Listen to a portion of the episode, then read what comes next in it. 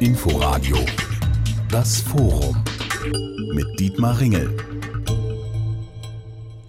Weltklimakonferenz von Glasgow hat sich doch noch auf eine Abschlusserklärung geeinigt. Nach zähem Ringen ist das vergangene Nacht passiert, einen Tag später, als man ursprünglich geplant hatte. Ist Glasgow unterm Strich ein Erfolg? Welche konkreten Schritte ergeben sich daraus auch für Deutschland und welche Folgen wird das für uns alle haben? Darum soll es gehen in der nächsten knappen Stunde hier im Inforadio Forum mit diesen Gästen. Annika Rittmann, Sprecherin der Umweltbewegung Fridays for Future, Ulrich Schneider, Hauptgeschäftsführer Geschäftsführer des Paritätischen Wohlfahrtsverbandes. Danny Freimark, er ist der umweltpolitische Sprecher der CDU-Fraktion im Berliner Abgeordnetenhaus und aus Hamburg zugeschaltet Professor Daniela Jakob. Sie ist Meteorologin, Direktorin des Climate Service Centers Germany in Hamburg und eine der führenden deutschen Klimaforscherinnen. Frau Jakob, fangen wir gleich mit Ihnen an. Was hat Glasgow aus Ihrer Sicht gebracht? Ich finde, Glasgow hat sehr viel gebracht. Wir haben jetzt das Regelwerk soweit fertig, um weiter zusammen den Schritt Richtung 1,5 Grad gehen zu können. Nicht so erfolgreich waren die Versprechen in Richtung äh, CO2-Einsparung. Da hätte ich mir etwas mehr gewünscht, aber wir haben gestartet mit äh, Emissionszielen, die eine Erwärmung von 2,7 Grad etwa im Vergleich zum industriellen Zeitalter mit sich gebracht hätten. Und jetzt sind wir bei 2,4 und auf einem guten Weg Richtung 2. Also ich glaube, dieses Glasgow Climate Pact, wie es heißt, äh, ist eigentlich ein guter Teil und ein guter Weg voran. Gut, also wir gehen natürlich noch ins Detail, aber Frau Rittmann, ich nehme an, Fridays for Future, die Begeisterung bei Ihnen wird nicht so groß sein, oder? Ja, also zum einen, ich glaube, was man einfach festhalten muss, ist, die Versprechungen, die da gemacht wurden, gehen ja weiter Richtung 1,5 Grad, aber die Maßnahmen und die Konkretheit, die da irgendwie vorgeherrscht hat, ist eben, wie ja Frau Jakob auch schon gesagt hat, weit weg von 1,5 Grad bei 2,4 Grad. Und ich glaube, da geht es ja gar nicht darum, was wir irgendwie gut finden, sondern gerade was, und das ist eine große Kritik auch von verschiedensten Seiten, von Leuten, die einfach auch nicht gehört werden auf dieser Konferenz, allen betroffenen Leuten, die in Ländern wohnen, die eben schon heute diese Klimakatastrophe erleben müssen, die auf dieser Konferenz erneut von verantwortlichen Ländern wie eben hier in Deutschland im Stich gelassen wurden. Also bei Ihnen ist das Glas eher halb leer, bei Frau Jakob eher halb voll. Habe ich es richtig verstanden? Ich finde es immer so schwierig zu sagen, das findet Fridays for Future, weil wir sagen, wir müssen diese 1,5 Grad Grenze einhalten und das ist eine Grenze, ab dem Kipppunkte anfangen zu fallen und ab dem wir nicht mehr einschätzen können, was passiert wenn die ersten Kipppunkte fallen, weil wir nicht wissen, welcher Kipppunkt, also wenn das Eis erstmal geschmolzen ist, dann kommt es halt nicht zurück. Was reißt dieser Kipppunkt an weiteren Kipppunkten mit? Und daher gibt es ja diese 1,5 bzw. zur Not 2 Grad Grenze. Und ähm, ich persönlich glaube daran, dass wir global 1,5 Grad noch einhalten können, wenn wir jetzt einen massiven Kurswechsel machen. Und das hat diese COP nicht gebracht. Aber der Zug ist ja nicht abgefahren. Es heißt ja auch, dass in den nächsten Jahren das regelmäßig wieder nachgeschärft werden muss. Und ähm, die Ziele, die man sich heute gesetzt hat, die kann man ja auch noch mal ein bisschen schärfer formulieren. Herr Freimark, wie ist denn Ihre Bilanz in diesem Moment? Also grundsätzlich finde ich erstmal gut, dass man 200 Staaten zusammenbekommt, die sich auf ein gemeinsames Papier verständigen. Ich sitze ja im Berliner Abgeordnetenhaus, wir sind 147 Kollegen, das gelingt uns nicht ganz so oft. Ähm, und deswegen weiß ich, wie kompliziert es sein kann. Zugleich erwarte ich aber auch, dass die Schritte, die dort vereinbart werden, auch konkretisiert werden. Und als Landespolitiker weiß ich, wie lange das dauern kann von einer welt- oder europäischen Ebene über Deutschland bis nach Berlin. Und wer sich hier in der Stadt umschaut, der sieht eben, dass die Energiewende hier noch nicht stattgefunden hat. Die ähm, Häuser sind nicht energetisch saniert, wir haben keine Dach- oder Fassadenbegrünung. Sieben Prozent unserer Wälder und unserer Bäume sind nur gesund, 93 Prozent sind es nicht. Und auch die Klimafolgenanpassungen zum Beispiel bei der Frage von Starkregenereignissen. Darauf ist diese Stadt nicht vorbereitet. Das heißt, ich erwarte mir sehr viel auch Konkretisierungen für die Länder, damit die entsprechend dann auch die Maßnahmen ein, einsetzen und ein, einbringen können. Nun kann man ja auch in Vorreiterrolle gehen und kann sagen, wir als Stadt Berlin, wir legen da noch oben drauf, da hindert sie ja niemand dran. Absolut. Na, mich persönlich hindert daran, dass ich Teil der Opposition und nicht der Koalition bin. Das würde ich gerne ändern, aber es dauert womöglich wieder fünf Jahre. Aber Sie haben natürlich recht. Das Land Berlin hat roundabout 31 Milliarden Euro zur Verfügung. Nur sieben Prozent, also nicht mal zwei Milliarden, fließen dafür in Verkehr, Umwelt und Klimaschutz. Und wenn wir diesen Paradigmenwechsel ändern wollen oder ihn schaffen wollen, dann müssen wir tatsächlich auch unser Budget umbauen und anders investieren. Bei einer Sanierungsquote von 0,8 Prozent im Land Berlin sind wir knapp 2 Prozent zu langsam zu dem, was wir eigentlich machen müssten, um überhaupt Klimaneutralität 2045 anzustreben. Herr Schneider, nun wissen wir aber, am Ende kostet alles auch irgendwie Geld. Äh, die Frage ist natürlich, wie viel gibt der Staat dazu? Wie viel kommt am Ende bei den Verbraucherinnen und Verbrauchern an oder bei den Mietern? Wir haben gerade gehört, Gebäudesanierung, auch das kostet Geld. Die Mieten in Berlin sind schon enorm.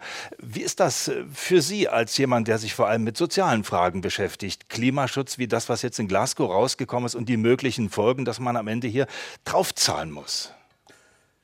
Als jemand, der sich vor allem mit sozialen Fragen und auch mit Entwicklungszusammenarbeit beschäftigen muss, äh, in seinem Hauptjob, ja, sag mal, ist, ist das, was hier in Glasgow passiert, völlig anders als alles andere, was wir zu bewerten haben. Das muss man einfach sehen. Ich bin seit Jahrzehnten jetzt äh, im Geschäft und Hoffnung ist das, was wir uns vorschreiben. Also wenn man nicht, egal was passiert, immer hoffnungsvoll nach vorne gucken würde, würde man schon längst verzweifelt haben, streckenweise und würde aufhören. Das heißt, das geht nicht. Hoffnung ist Teil meiner Stellenbeschreibung. Aber, und das ist der Unterschied, wenn wir über Rente reden würden, über sozialen Wohnungsbau oder anderes, dann würde ich zu Glasgow sagen, ja wunderbar, wir gehen in die richtige Richtung. Ich würde die alten Sprüche zitieren, Fortschritt ist eine Schnecke und Politik ist die Kunst des Machbaren und alles, was man immer so sagt. Und was ja auch stimmt im Übrigen. Äh, und wäre ganz zufrieden und würde sagen, es geht doch erstmal in die richtige Richtung. Nur Klima ist so ganz anders. Wenn bei der Rente das nicht ganz so schnell geht, gut, dann hat man zehn Jahre verschenkt, ist für die Rentnerinnen und Rentner schlecht, aber es wird nicht zerstört. Es wird, ist es nicht irreversibel. Wenn ich beim sozialen Wohnungsbau zu langsam bin, dann habe ich noch mehr Menschen, die ihre Wohnungen nicht bezahlen können, noch länger. Ich habe vielleicht auch mehr Obdachlose. Aber es ist schlimm genug, aber es ist nicht irreversibel. Nur mit dem Klima kann ich nicht über Zeiträume diskutieren. Und das ist das, was für mich in der Einschätzung Glasgow so ganz anders aussehen lässt als alles andere, was ich zu bewerten hatte in den letzten 30 Jahren. Ich würde sagen, uns rennt die Zeit massiv davon. Glasgow hat es nicht geschafft, uns auf zeitlich, in die Richtung schon richtig auf die Schiene zu bringen, aber auch zeitlich in das richtige Tempo zu bringen. Und Zeit spielt bei dieser Klimafrage eine Riesenrolle. Tempo, Zeit, ähm, Frau Jakob, da gebe ich den Ball nochmal zu Ihnen. Nehmen wir mal einen konkreten Punkt. Da wurde bis zum Schluss darüber gestritten, wie soll man das formulieren. Ähm, die Zukunft der Kohle. Also irgendwie müssen wir da raus aus der Kohle. Das haben, so habe ich es zumindest verstanden, glaube ich, auch alle irgendwie aufgenommen. Aber die Formulierung ist doch sehr schwammig. Da heißt es, die Teilnehmerstaaten beschleunigen ihre Bemühungen zum Ausstieg aus der Kohleverstromung. So, und da kann natürlich jetzt jeder sagen, ja, ich bemühe mich, aber wir wissen alle, wenn man sich um irgendwas bemüht, muss das am Ende gar nichts bedeuten. Also was fangen wir denn damit an? Also zunächst erstmal muss man sagen, dass äh, dieses, dieser Kohleausstieg oder die Richtung hin zu einem Kohleausstieg dort in dem Abschlusskommuniqué enthalten ist, ist ein großer Erfolg. Es ist sicherlich nicht genug und auch nicht scharf genug formuliert, aber natürlich wird auf der COP ja nicht entschieden, wer wann was macht. Die Umsetzung ist das Entscheidende. Die Rahmen sind gesetzt und es ist natürlich sehr abgeschwächt worden. Indien war da natürlich ähm, einer von denjenigen, die sich zurückhaltender geäußert haben, weil sie natürlich relativ pro, ähm, pro Einwohner relativ wenig Emissionen haben, weil sie auch verständlicherweise Wachstum im Land haben wollen, weil ihr Wachstum sehr stark von Kohle abhängig ist im Moment und weil sie einfach mehr Zeit haben wollen, was sie aus ihrer Sicht verständlich ist, aus Klimaschutzsicht und Klimawandelsicht natürlich nicht verständlich ist.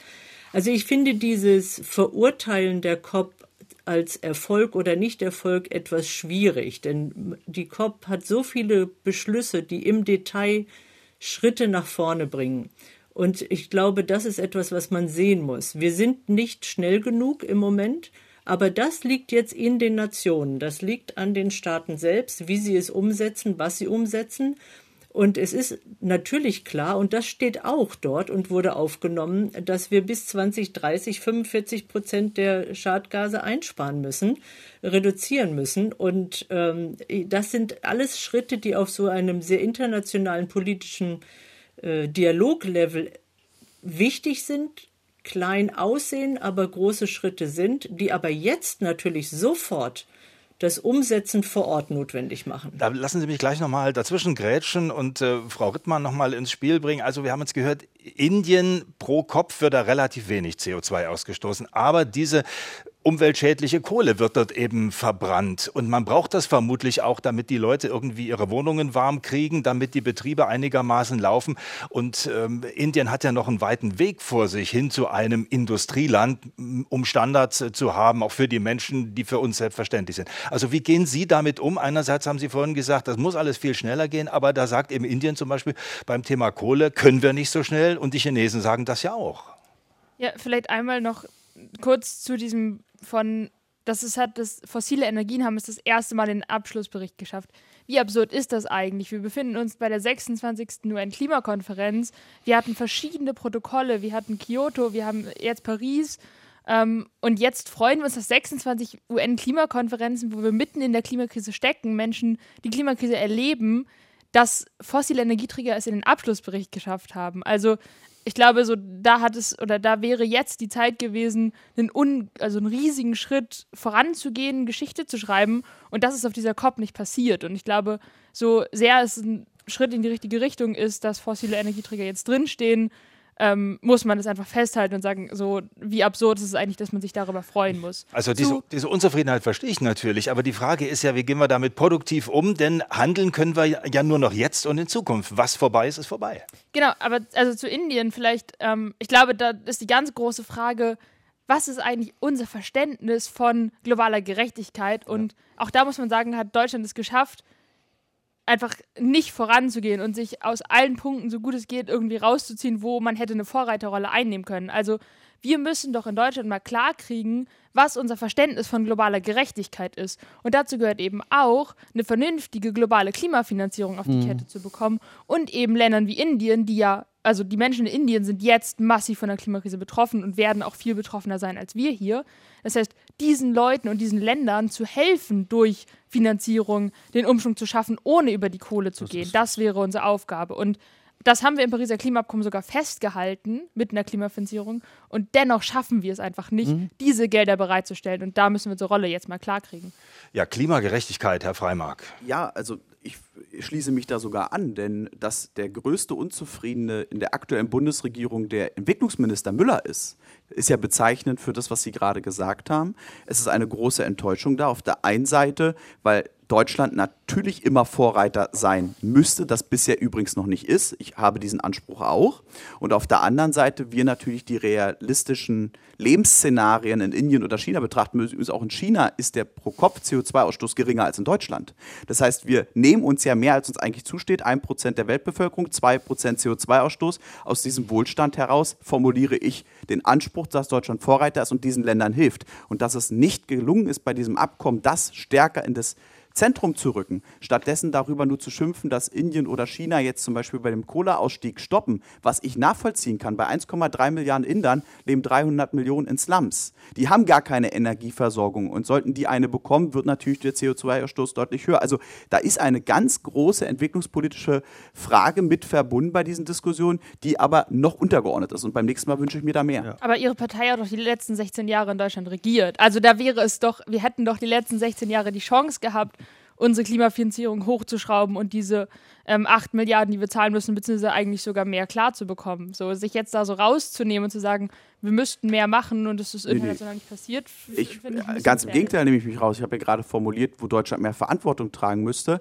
Und nur weil mit Anführungsstrichen in der Vergangenheit Fehler gemacht wurden, können wir uns jetzt nicht alle eingraben und sagen, ich darf an der Diskussion nicht mehr teilnehmen. Dann muss die CDU sich ja de facto löschen. Das ist nicht der Weg. Der Weg ist vielmehr, dass wir natürlich uns der Verantwortung stellen. Ja, für die Vergangenheit hätte ich mir auch gewünscht, aber wir stehen Stand heute auf einem Level, wo es zumindest einen großen Konsens dafür gibt, dass wir mehr tun müssen. Herr Schneider, Klimagerechtigkeit, das ist ja wieder Ihr Stichwort, aber das relativ kleine Deutschland und das Indien mit 1,3 Milliarden Menschen, können wir das wirklich äh, aus Berlin beeinflussen? Ja, nun, wir sind ja nicht ganz allein. Wir sind Mitglied der EU, also beim besten Willen. Also so national will ich jetzt diese Dinge noch nicht betrachten.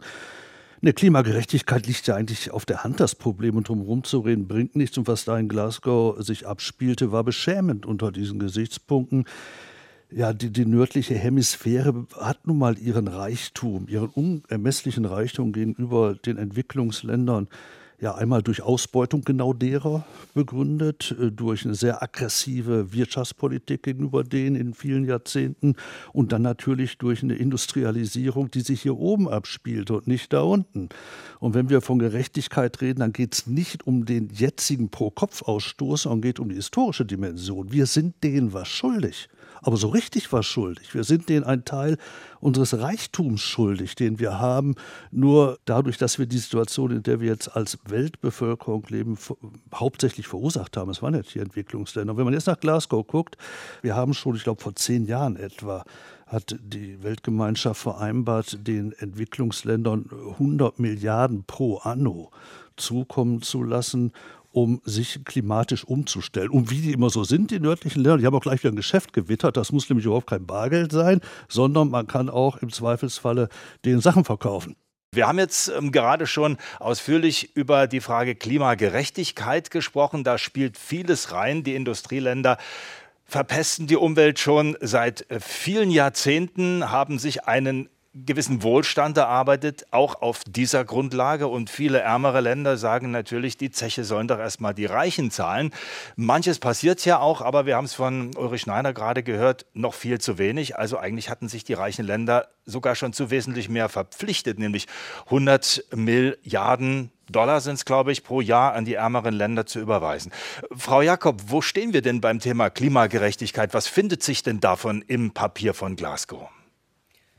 Ja, in der Tat ist das eine, eine Stelle, die wirklich enttäuschend ist. Also es ist so, dass diese Versprechen zu den 100 Milliarden pro Jahr, die ja stehen, seit mehreren Jahren nicht eingehalten worden sind. Auf der anderen Seite hat man sich darauf geeinigt, die Anpassungsmaßnahmen bis 2025 äh, in doppelter Höhe zu finanzieren. Mal gucken, was dabei rauskommt. Das muss man abwarten.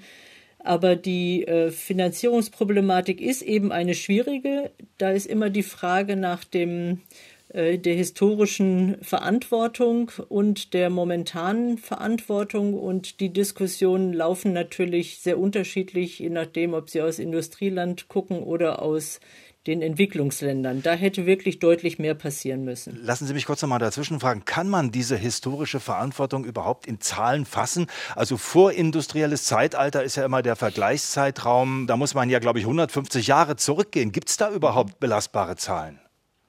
Also ganz belastbare Zahlen gibt es sicherlich dazu nicht. Die äh, geschätzten Werte, die jetzt besprochen werden, dass man 100 Milliarden braucht oder 200 Milliarden braucht, sind natürlich alles Abschätzungen, die ähm, grob sind. Aber ich glaube, es geht auch nicht wirklich darum. Es geht darum, dass ähm, man jetzt den Entwicklungsländern finanziell und ideell helfen müsste, vor allen Dingen finanziell helfen müsste, um eben den Wohlstand, den sie ja genauso erleben möchten, wie wir es in den Industrieländern ja schon lange erlebt haben, äh, ohne fossile Energien erreichen zu können. Und das ist einer der, der entscheidenden Punkte, wer das bezahlt. Und äh, da sind wirklich große Herausforderungen. Es gibt kleine Schritte. Da es gibt ja die Diskussion zwischen äh, Deutschland und Südafrika. Es gibt äh, dann Indien, was gestern wohl dazugekommen ist. Also Deutschland hätte da eine deutlich größere Rolle spielen können. Ähm, Deutschland war sowieso ein bisschen sehr zurückhaltend äh, auf dieser COP, äh, vielleicht aufgrund der momentanen politischen Diskussionslage. Da kommt ja vielleicht noch was, aber Herr Schneider ja, es ist, äh, ist, auch eine Sache der Vernunft. Ich meine, das äh, die, die Frage der historischen und weltweiten Gerechtigkeit ist ja nichts, was man mathematisch auflösen kann. Um Himmels Willen, Sie haben ja völlig recht, da gibt's keine, gäbe es keine belastbaren Zahlen. Aber am Ende geht es ja um die Frage, erstmal, wer zahlt. Ja, es ist, es ist ein qualitatives Argument. Die Quantität, die kommt daraus, äh, das heißt, wie viel zahlt wer, dass wir einsehen müssen, dass wir alle in einem Boot sitzen. Man kann sich jetzt stur stellen und sagen, nö, ich will denen nichts zahlen. Ja, dann war es das halt mit, mit dem Klimawandel. Der wird kommen und wir alle werden bitter dafür bezahlen müssen. Mit anderen Worten, die Gerechtigkeitsfrage ist ethisch wunderbar zu diskutieren und sie hilft auch manchen Diskussionen. Aber letztlich geht es um Vernunft. Wir sitzen in einem Boot. Die Entwicklungsländer den haben wir zugesagt 100 Milliarden pro anno. Wir wissen aber, dass die dreistellige Billionen, Billionenbeträge brauchen werden, um sich letztlich bis 2050 komplett umgestellt zu haben. Und das muss jetzt irgendjemand zahlen. Punkt. Und jetzt müssen wir schauen, wer wirft was in den Topf und wer kann was abgeben. Das wird für die Reichen immer schmerzhaft sein. Klimapolitische Wende heißt immer auch Umverteilung, sei es in Deutschland, sei es weltweit. Und dem muss man sich stellen. Und wenn man es nicht tut, das ist der Punkt, dann hat man solche Konferenzen wie Glasgow von vornherein extrem belastet. Klimatisch, im doppelten Sinn des Wortes, aber vor allen Dingen auch finanziell. Und dann kommt eben nichts Vernünftiges raus, weil die, die es nicht bezahlen können, werden sagen, da kann ich nicht unterschreiben. Aber vielleicht nochmal, um das auf den Frau Punkt zu bringen. Es geht ja nicht darum, dass wir das bezahlen müssen, weil wir ähm, irgendwie den Ländern da was Gutes tun wollen, sondern es geht darum, das nochmal zu betonen, das ist unsere historische Schuld. Also es gibt Menschen und unglaublich viele Regionen, die eben schon jetzt darunter leiden, was wir imitiert haben und unter diesen Folgen davon. Also wir erleben ja jetzt schon deutlich mehr Extremwetterereignisse und de dessen Folgen zerstören natürlich Lebensgrundlagen schon heute. Und um vielleicht mal eine andere Ebene aufzumachen, diese 100 Milliarden im Jahr sind erstmal von 2020 bis 2025 angelegt und betreffen nur den Bereich Anpassung an den Klimawandel und wie baut man das eigene Land um. De facto braucht man mindestens nochmal denselben Betrag, um sich an die Folgen der Klimakrise anzupassen. Also sich zum Beispiel höhere Dämme zu bauen, was für uns in Deutschland ja einfach kein Problem ist, weil wir genügend Geld dafür haben. Das geht in anderen Ländern ist es ja einfach nicht so. Und die dritte Ebene ist, die Schäden, die schon entstanden sind, wieder zu reparieren. Also auf der COP, um vielleicht das einfach nochmal konkret in Zahlen zu machen, wurden, wurde von Deutschland mit einigen anderen Ländern, wurden 35 Millionen, sollte ein Fonds aufgemacht werden mit 35 Millionen, um diese Loss and Damages ähm, auszugleichen, also diese Schäden, die passieren. Wenn wir gucken, wir haben in Deutschland die Flutkatastrophe im Ahrtal erlebt. Der Wiederaufbau vom Ahrtal kostet alleine 30 Milliarden. Also eine Region in Deutschland, der Wiederaufbau kostet 30 Milliarden und wir versprechen 10 Millionen in einen Topf von 35 Millionen global zu geben für alle Entwicklungsländer zusammen.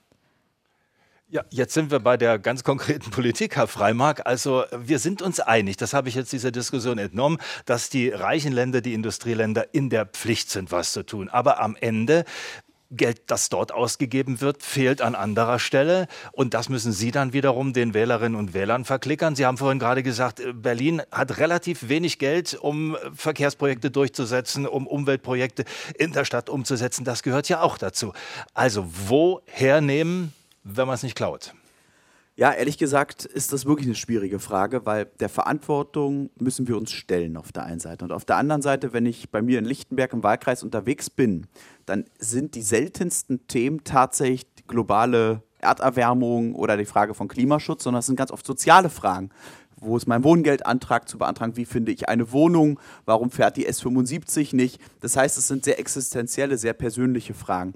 Und ich stelle einfach immer wieder fest, dass dieses Gesamtverantwortung empfinden natürlich bei jüngeren Leuten stärker ausgeprägt ist, aber insgesamt gesellschaftlich gerade fehlt. Deswegen helfen auch Diskussionen wie die heutige und natürlich Konferenzen wie die in Glasgow, weil sie eine höhere Sensibilität mitbringen, um dann eine Umverteilung auch anders zu ermöglichen. Und vielleicht für einen Christdemokraten ungewöhnlich, aber ich finde die Idee eines Klimabürgerrates, gut, weil sie würde dazu führen, dass wir, wenn man das zum Beispiel per Auslosungsverfahren organisiert, in Berlin ist ja sowas angedacht, ähm, Bürgerinnen und Bürger in die Pflicht bringt, selber mal zu überlegen, wo Maßnahmen sinnvoll sind. Das ist auch die Aufgabe von Politik, das will ich auch nicht ersetzen, ganz im Gegenteil, aber ich will es ergänzen und ich will dazu beitragen, dass dann vielleicht die gesellschaftliche Akzeptanz für diese Art der Umverteilung auch höher ist. Wir sprechen ja jetzt gerade auch über das Thema Kohle und da hängt ja für Deutschland auch eine ganz konkrete Frage dran, nämlich wie schnell gehen wir raus aus aus der Kohleverstromung. Vereinbart ist bis 2038. Äh, die drei Parteien, die gerade über die nächste mögliche Bundesregierung verhandeln, haben jetzt ähm, ins Spiel gebracht, idealerweise schon bis 2030. Aber in der Lausitz hört man das nicht so gerne, weil da dann auch wieder ganz viele konkrete Fragen dranhängen. Ähm, Frau Jakob, Ergibt sich denn irgendeine konkrete Schlussfolgerung für Deutschland mit Blick auf den Kohleausstieg aus dem, was da jetzt in Glasgow vereinbart wurde? Eindeutig vor 2030. Also ich glaube, das, äh, das ist, ist ganz klar, dass wir schnellstens vorangehen müssen mit dem Kohleausstieg. Das ergibt sich nicht nur aus Glasgow, das ergibt sich aus allen anderen äh, Diskussionen, die wir vorher dazu ja auch schon gehabt haben. Und wir hören ja auch, dass es machbar ist. Wir wissen, dass es machbar ist. Und ich denke, äh, die notwendige Eile, die wir haben, ist auch noch mal klarer geworden durch die Diskussionen in Glasgow. Aber wenn ich äh, das mir noch mal vor Augen führe, das war ja ein sehr komplexes äh, Thema, an dem sehr viele gearbeitet haben. Rausgekommen ist dann der Kompromiss, wie ähm, zum Beispiel die Lausitz, aber auch die Kohlegebiete in Westdeutschland, wie sie sozial umgestaltet werden. Da muss Industrie angesiedelt werden, da müssen neue Arbeitsplätze entstehen. Und da ist ja ein, ein vereinbartes Paket rausgekommen. Wenn wir da jetzt plötzlich sagen, wir machen es acht oder vielleicht sogar zehn Jahre vorher, dann muss das ganze Ding ja nochmal neu aufgedröselt werden. Aber. Frau Rittmann. Ja, also das, das ist ja so absurd, dass wir immer unsere Nichtmachbarkeit von Klimaschutzmaßnahmen daran begründen, dass das zu unseren aktuellen Regeln und Gesetzesvorhaben nicht passt. Das, das sind doch Regeln, die wir uns selbst geschaffen haben. Und dass wir vor 2038, vor, also dass wir um spätestens 2030 aus der Kohle raus müssen, um unsere globale Verantwortung zu übernehmen und um 1,5 Grad einzuhalten, das ist ja eine naturgegebene physikalische Grenze, die wir eben nicht ändern können. Aber unser eigenes Zusammenleben, das können wir anpassen. Und vielleicht, um noch eine Dimension aufzumachen, natürlich müssen wir uns mit den MitarbeiterInnen in der Lausitz, im Rheinland zusammensetzen. Dafür braucht es aber eine Politik, die sich hinstellt und sagt, dieser Kohleausstieg wird hart. Er wird auch Arbeitsplätze kosten. Dafür setzen wir uns mit den MitarbeiterInnen vor Ort zusammen und finden zusammen eine Lösung. Aber auch eine Politik, die sagt, da werden gerade Dörfer abgebaggert, das Zuhause von Menschen wird gerade zerstört, um Kohle abzubaggern, die wir nicht mehr brauchen. Und auch diese Ehrlichkeit fehlt sowohl bei der COP, diese Schwere der, der globalen Krise und dem, wir sind nicht auf dem richtigen Weg, sich ehrlich hinzustellen und das zu sagen. Und das fehlt auch in der Lausitz mit dem Kohleausstieg. Wobei wir dürfen uns das nicht ganz so leicht machen. Also ich, wie gesagt, bei aller Sympathie, inhaltlich sind wir uns recht nah bei vielen Themen. Aber die Frage der Versorgungssicherheit ist für die deutsche Wirtschaft eine existenzielle. Und viele haben echte Sorge, nicht gespielt, eine echte Sorge, dass, wenn wir zu früh aus der fossilen Verbrennung rausgehen, die Versorgungssicherheit in Deutschland gefährdet ist. Ich kann das nicht bis ins letzte Detail fachlich einschätzen. Aber was mir klar ist, dass ich beide Seiten berücksichtigen muss. 2038 war ein Kompromiss. Ich könnte damit sehr gut leben, dass man Kompromisse verändert. Aber es muss ein Kompromiss bleiben. Lassen Sie mich hier kurz nochmal einhaken. Thema Versorgungssicherheit ist ein großes Thema. Das greifen wir gleich nochmal auf. Aber Herr Schneider, ich wüsste von Ihnen gerne zunächst mal, die Gewerkschaften haben ja auch mitverhandelt, ähm, die Vertreter der Kommunen. Also es waren eigentlich alle in einem Boot. Sehen Sie eine Chance, dass man wirklich sozialverträglich diesen Kohleausstieg nochmal deutlich nach vorne zieht? Ja, muss ja. Also, wenn keine Alternative da ist, muss man ja. Ne? Also, der, der, der, Punkt ist ja der: 2038 war, ich fand, ein sehr guter Kompromiss. Äh, und ich habe auch damals gesagt, lass uns zufrieden sein, lass das jetzt anpacken. Ähm, aber dieser Kompromiss ist durch verschiedenste wissenschaftliche Arbeiten leider erledigt. Es ist das Gleiche, als wenn ich sage, okay, das soll erst in fünf Stunden anfangen zu regnen, dann kann ich nochmal ohne Schirm raus und dann regnet es doch. Da muss ich einen Schirm mitnehmen, hilft nichts, ne? hilft mir der ganze Kompromiss nichts. Das heißt, wir müssen jetzt daran und ich, man muss jetzt anfangen. Man muss jetzt anfangen. Deutschland ist gemessen am Bruttoinlandprodukt das viertreichste Land auf dieser Welt.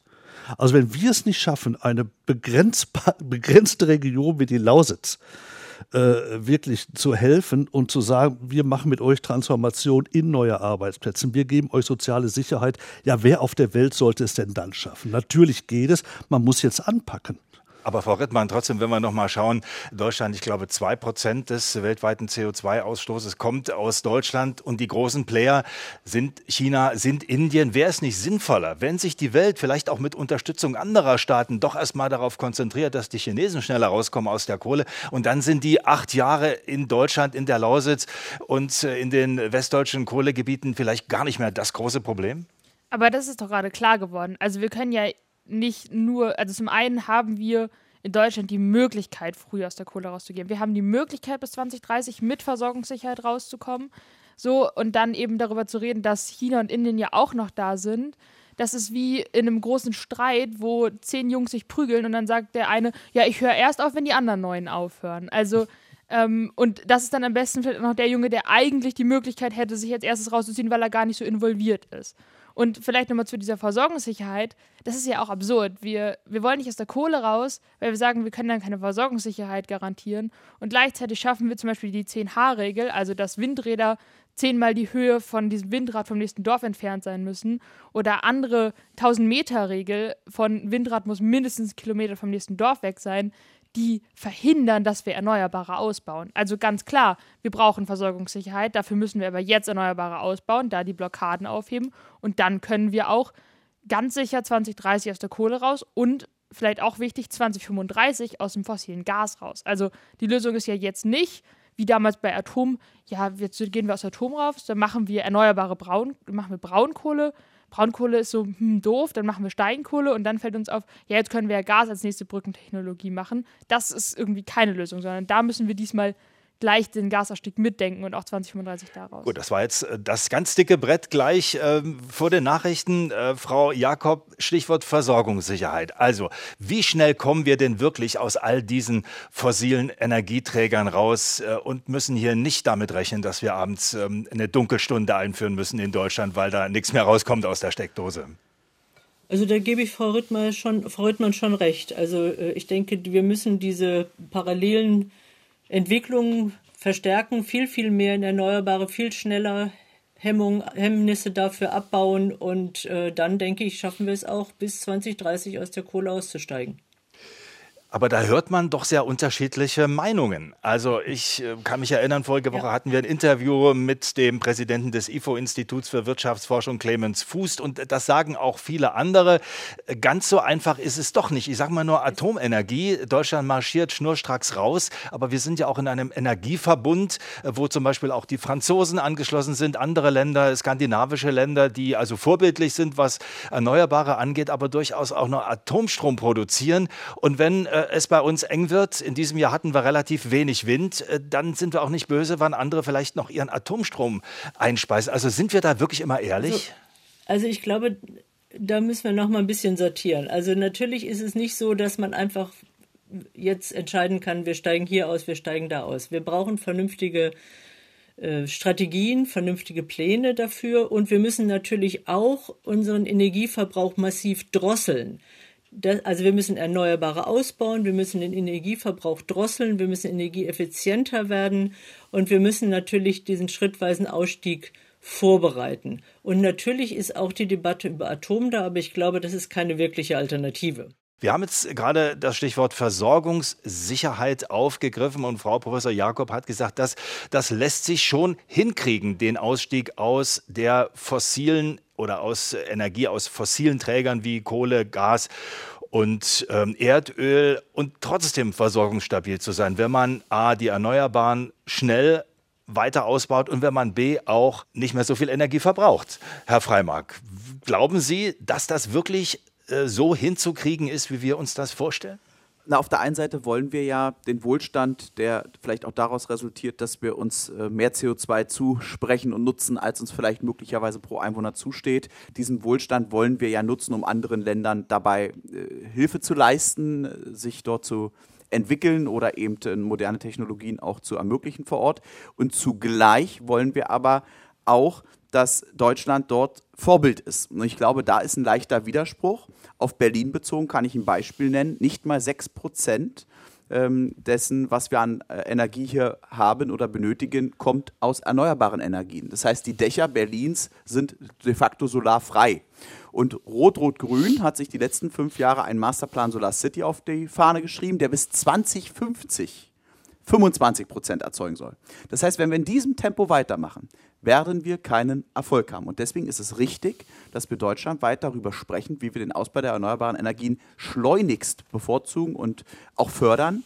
Aber da höre ich eben immer noch nicht raus, dass die Versorgungssicherheit immer gegeben ist. Deswegen es wird noch eine spannende Zeit, äh, da den richtigen Zeitpunkt zu finden. Ja, wem kann man da wirklich glauben? Ähm, also wenn man die Experten fragt, ich habe vorhin Clemens Fuß zitiert, Präsident des IFO-Instituts für Wirtschaftsforschung. Also viele Experten äh, sagen, das ist schwierig und wir brauchen zum Beispiel Erdgas noch für eine längere Zeit als Brückentechnologie. Und äh, andere sagen, nee, wir könnten schnell raus, Herr Schneider. Also der Fuß hat, hat ja nicht Unrecht und der hat ja auch richtig Ahnung. Aber man muss immer sehen, all diese Berechnungen, das sind ja alles Modellberechnungen, setzen voll auf Wachstum. Bei Entwicklungsländern sowieso, und da muss man auch auf Wachstum setzen, weil die einen sehr hohen Nachholbedarf haben in existenziellen Dingen.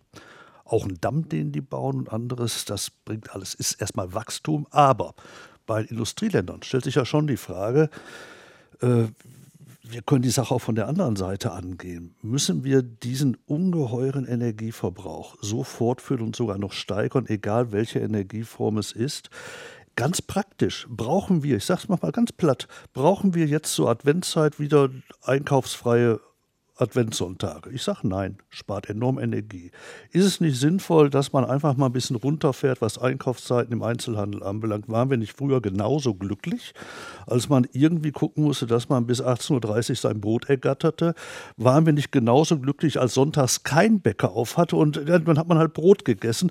Also jetzt wirklich die Frage, ist all das, was wir da machen, Fernflüge, Kurzstreckenflüge, ist all das wirklich nötig? Müssen wir nicht auch mal schauen, dass wir uns ein anderes Wachstum vorstellen, das heißt, weil auch weniger Wachstum mit weniger Energieverbrauch. Und es geht nicht an, dass wir alle Menschen, die in diese hochvernünftige Richtung denken, gleich beschimpfen in der Art, dass sie Verbote aussprechen wollen, äh, dass sie die, die Freiheit der Menschen beeinflussen wollen. Also ich sage ganz einfach, die Freiheit des Einzelnen nach Belieben Fernflüge machen zu können oder als Milliardär jetzt auch mal ins Weltall zu fliegen, diese Freiheit würde ich ganz gern einschränken. Auch die Freiheit, Kurzfleckenflüge zu machen von 50 Kilometern, würde ich ganz gern einschränken. Ich würde auch gerne einschränken die Freiheit, dass man wirklich beliebig viel Benzin verballert, um mit viel zu großen Fahrzeugen eine Tiefgarage reinfahren zu wollen und ähnliches. All das sind Dinge, wo ich sage, wir müssen nachdenken über unseren Lebensstil und wir werden auch unseren Lebensstil ändern müssen und dann werden wir auch die Frage von Energieverbrauch von der anderen Seite her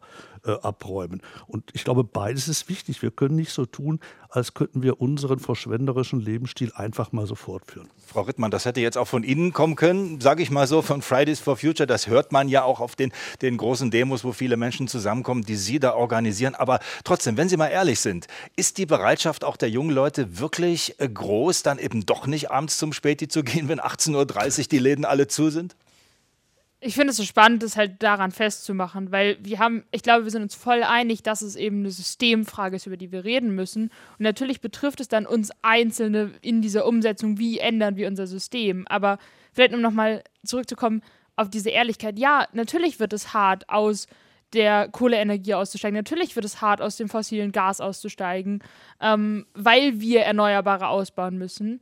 Aber diese Debatte um die Versorgungssicherheit oder von wir brauchen unbedingt noch 10 oder 15 Jahre fossile Gasträger, das stimmt einfach nicht. Es gibt zum Beispiel eine richtig gute Roadmap vom äh, Umweltbundesamt aus 2018, die sagt, wir brauchen nicht mal neue Gasinfrastruktur, sondern wir können mit der aktuellen Gasinfrastruktur bis 2035 raus aus dem fossilen Gas, bis 2030 raus aus der Kohle. Aber dafür müssen wir natürlich Erneuerbare ausbauen. Und dann, da will ich mich ja nicht hinstellen und sagen, Berlin macht das super, aber dafür brauchen wir natürlich eine Solardachtpflicht. Dafür müssen wir natürlich auch massiv unsere, also Windräder ausbauen. Wie, wie gesagt, wie absurd ist es, dass, dass irgendwie der Kohletagebau, das Kohlekraftwerk super nah ans Dorf dran darf, aber das äh, Windrad, was natürlich riesig ist und meinen Weg oder meinen schönen Ausblick auf das Kohlekraftwerk zerstört, das muss 1000 Meter weg sein davon. Also ähm, so diesen Paradigmenwechsel auch in der Erzählung zu sagen, ja, es wird unbequemer, wir müssen es halt machen, weil wenn wir es nicht machen, wird es viel unbequemer, wird es viel teurer. Ähm, ich glaube, da müssen wir hinkommen. Und dann können wir auch sehr ehrlich uns hinstellen und sagen, ja, wir werden die Versorgungssicherheit garantieren können. Frau Jakob, lassen Sie uns da nochmal auf äh, das Papier von Glasgow schauen. Da steht ja was drin, wie es weitergehen soll mit fossilen Energieträgern. Und da hat man dann äh, die Formulierung gefunden, ineffiziente Subventionen für fossile Energieträger sollen eingestellt werden. Ineffiziente Subventionen, die Definition dazu ist, glaube ich, nicht gegeben worden. Also am Ende kann sich auch jeder wieder hinstellen und das, was wir machen, ist nicht ineffizient, oder? Wie bewerten Sie das? Ja, das ist äh, sicherlich äh, nicht scharf genug formuliert, wenn man es mal äh, so lax sagt. Äh, ineffiziente Subventionen ist nicht zu definieren. Das heißt, äh, dort wurde wieder eine Abschwächung durchgeführt. Nichtsdestotrotz gibt es die Diskussion, dass man jetzt überhaupt anfängt, die ähm, äh, Subvention von fossilen Energien in, zu unterstützen, also dort auszusteigen. Und das, denke ich, ist schon ziemlich wichtig. Ich glaube, jetzt kommt es wirklich darauf an, was man vor Ort entscheidet. Also die deutsche Politik ist gefragt an dieser Stelle. Und ähm, wenn man nochmal die Energiewende anguckt, dann braucht sie wirklich einen massiven und wirklich real sichtbaren Schub. Denn die Energiewende in Deutschland ist ja auch ein Beispiel international oder könnte es zumindest sein und äh, sollte ja eigentlich auch helfen, die Entwicklung von erneuerbaren Energien als Hauptenergiequelle in anderen Staaten nach vorne zu treiben. Also ich glaube, da an dieser Stelle ist ein sehr großes Potenzial dafür da. Die Frage, auf die wir aber auch noch schauen müssen, ist die, was darf oder soll oder muss das am Ende kosten und was kommt am Ende bei den Verbraucherinnen und Verbrauchern an, die ja am Ende doch im kalten Winter auch eine warme Wohnung haben möchten und es muss der Strom bezahlbar sein und äh, wir wissen, was an den Tankstellen gerade passiert. Also unterm Strich und die Frage würde ich gerne gleich nochmal an Sie geben, äh, Frau Professor Jakob, muss am Ende Strom teurer werden durch die Energiewende oder muss man Mittel und Möglichkeiten finden durch Umverteilung oder durch bestimmte Anreize, das irgendwie anders sozial verträglicher auf die Reihe zu kriegen? Also hohe, hohe Strompreise per se, die nicht sozial abgefedert und ähm, schlecht verteilt sind, sind natürlich nicht akzeptabel. Äh, das heißt, wenn man sich die Entwicklung der Strompreise anguckt, dann war ja auch nicht zum Beispiel der Zertifikathandel der Treiber, äh, sondern die Treiber sind eben äh, national und international zu suchen. Und ähm, die erneuerbaren Energien, die Preise für Erneuerbare sind ja deutlich gefallen in den letzten Jahren. Also auch die sind nicht der Strompreistreiber. Das heißt, wir brauchen äh, hier eine Weiterentwicklung des Systems und äh, gleichzeitig dazu eben diese soziale Abfederung. Denn natürlich wird es äh, Lastenverschiebungen geben muss. Ist ein bisschen ähnlich wie das, was wir vorhin über die Verteilung der Finanzierung und der Lasten besprochen haben im internationalen. Denn natürlich geht es auch hier ein bisschen um die Reich- und Armverteilung. Da sind wir wieder bei der konkreten Politik, Herr Freimark. Das ist ähm, also nicht unbedingt Ihre Aufgabe, jetzt in Berlin das Problem anzupacken. Da braucht man sicherlich nationale, deutschlandweite Regelung. Aber äh, Frankreich, Spanien, andere Länder nehmen ja schon Einfluss jetzt auf die Energiepreise. Da gibt es 100 Euro pro bedürftige Familie. Deutschland sagt, nö, das machen wir nicht. Wie sehen Sie es? Wenn wir wollen, dass es eine gesellschaftliche Akzeptanz in der Breite in jeglichen Schichten gibt, dann hat Nachhaltigkeit sowieso immer auch eine ökonomische und soziale Dimension, auch eine partizipative, also die Frage, wie nehme ich Menschen mit? Und das gelingt uns nicht, wenn alles teurer wird für den guten Zweck, zu Lasten derer, die dieses Geld nicht übrig haben. Und wer sich ein bisschen mit den Benzinpreisen auskennt, der weiß, dass da einfach mal 30, 40, 50 Prozent aktuell draufgeschlagen werden. Insbesondere für Menschen, die auf dieses Fahrzeug angewiesen sind, aber im Niedriglohnsektor unterwegs sind, ein echtes Problem. Und dafür werden wir Antworten auch der neuen Bundesregierung benötigen. Die alte hat dafür keine mehr geliefert. Ähm, das wird die Aufgabe der Politik und Politikerin tatsächlich sein, das äh, umsetzbar zu machen. Sonst, ohne die Akzeptanz, wird es uns in der Breite nicht gelingen. Genau. Herr Schneider, wie dringend ist aus Ihrer Sicht dieses Problem? Wenn Sie auch zum Beispiel mal auf die Gaspreise schauen, da werden wir ja merken, wenn die neue Heizkostenberechnung kommt, äh, da werden einige ganz schön zur Kasse gebeten. Obwohl ich gerade sagen, die, die, das Problem der Gas- und Strompreise kommt erst mit der Schlussabrechnung im nächsten Frühjahr. Aber im Moment schleicht all das, was beim Einkauf im Moment von Energie ja so teuer ist, auf die Lebenshaltungskosten insgesamt durch. Das ist das Riesenproblem, insbesondere Lebensmittel.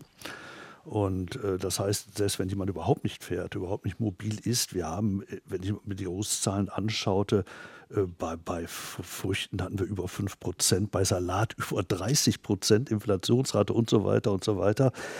Das heißt, äh, die Menschen, und äh, das hat Herr Freimark ja richtig gesagt, die, die, die wirklich wenig haben, die kommen nicht mehr klar.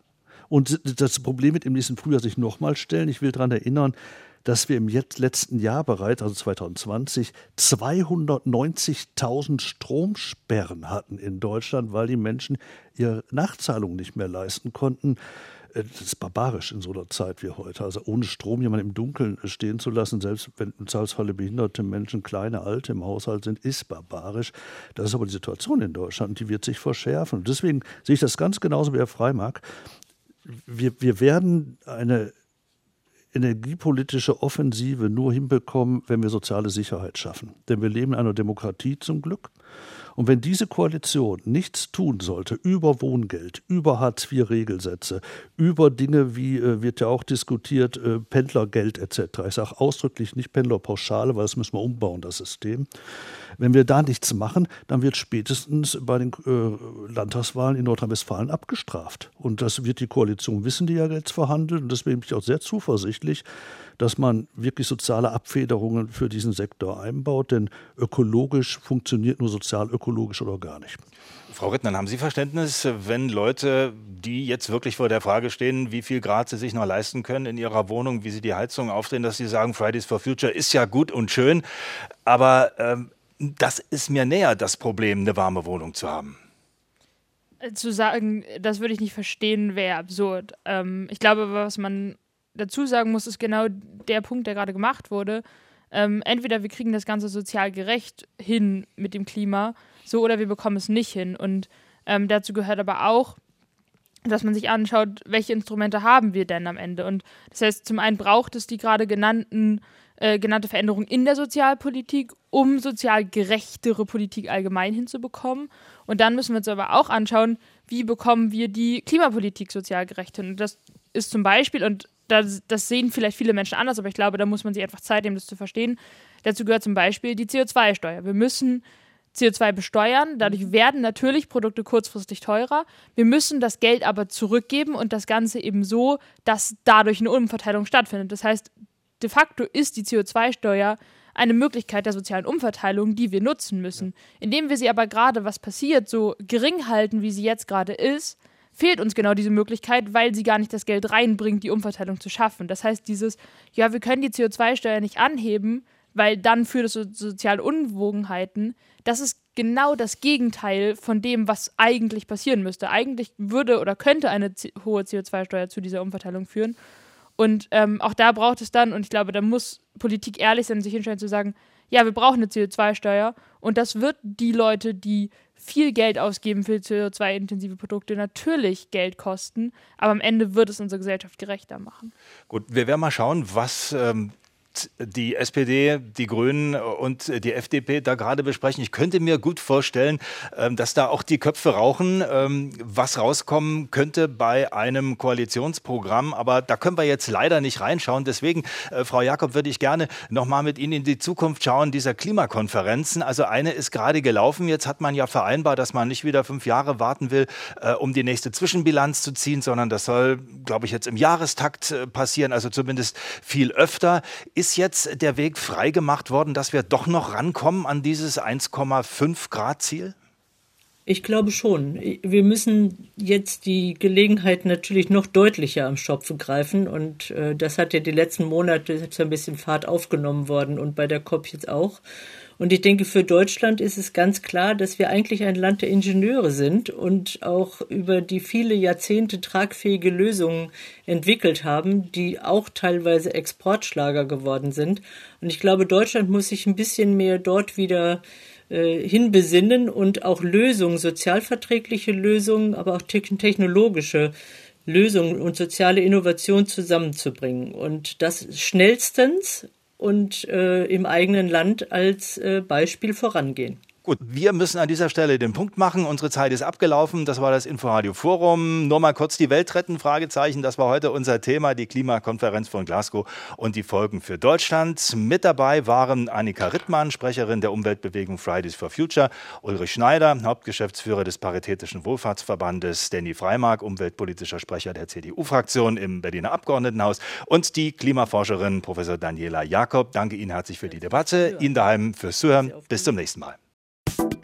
Inforadio Podcast.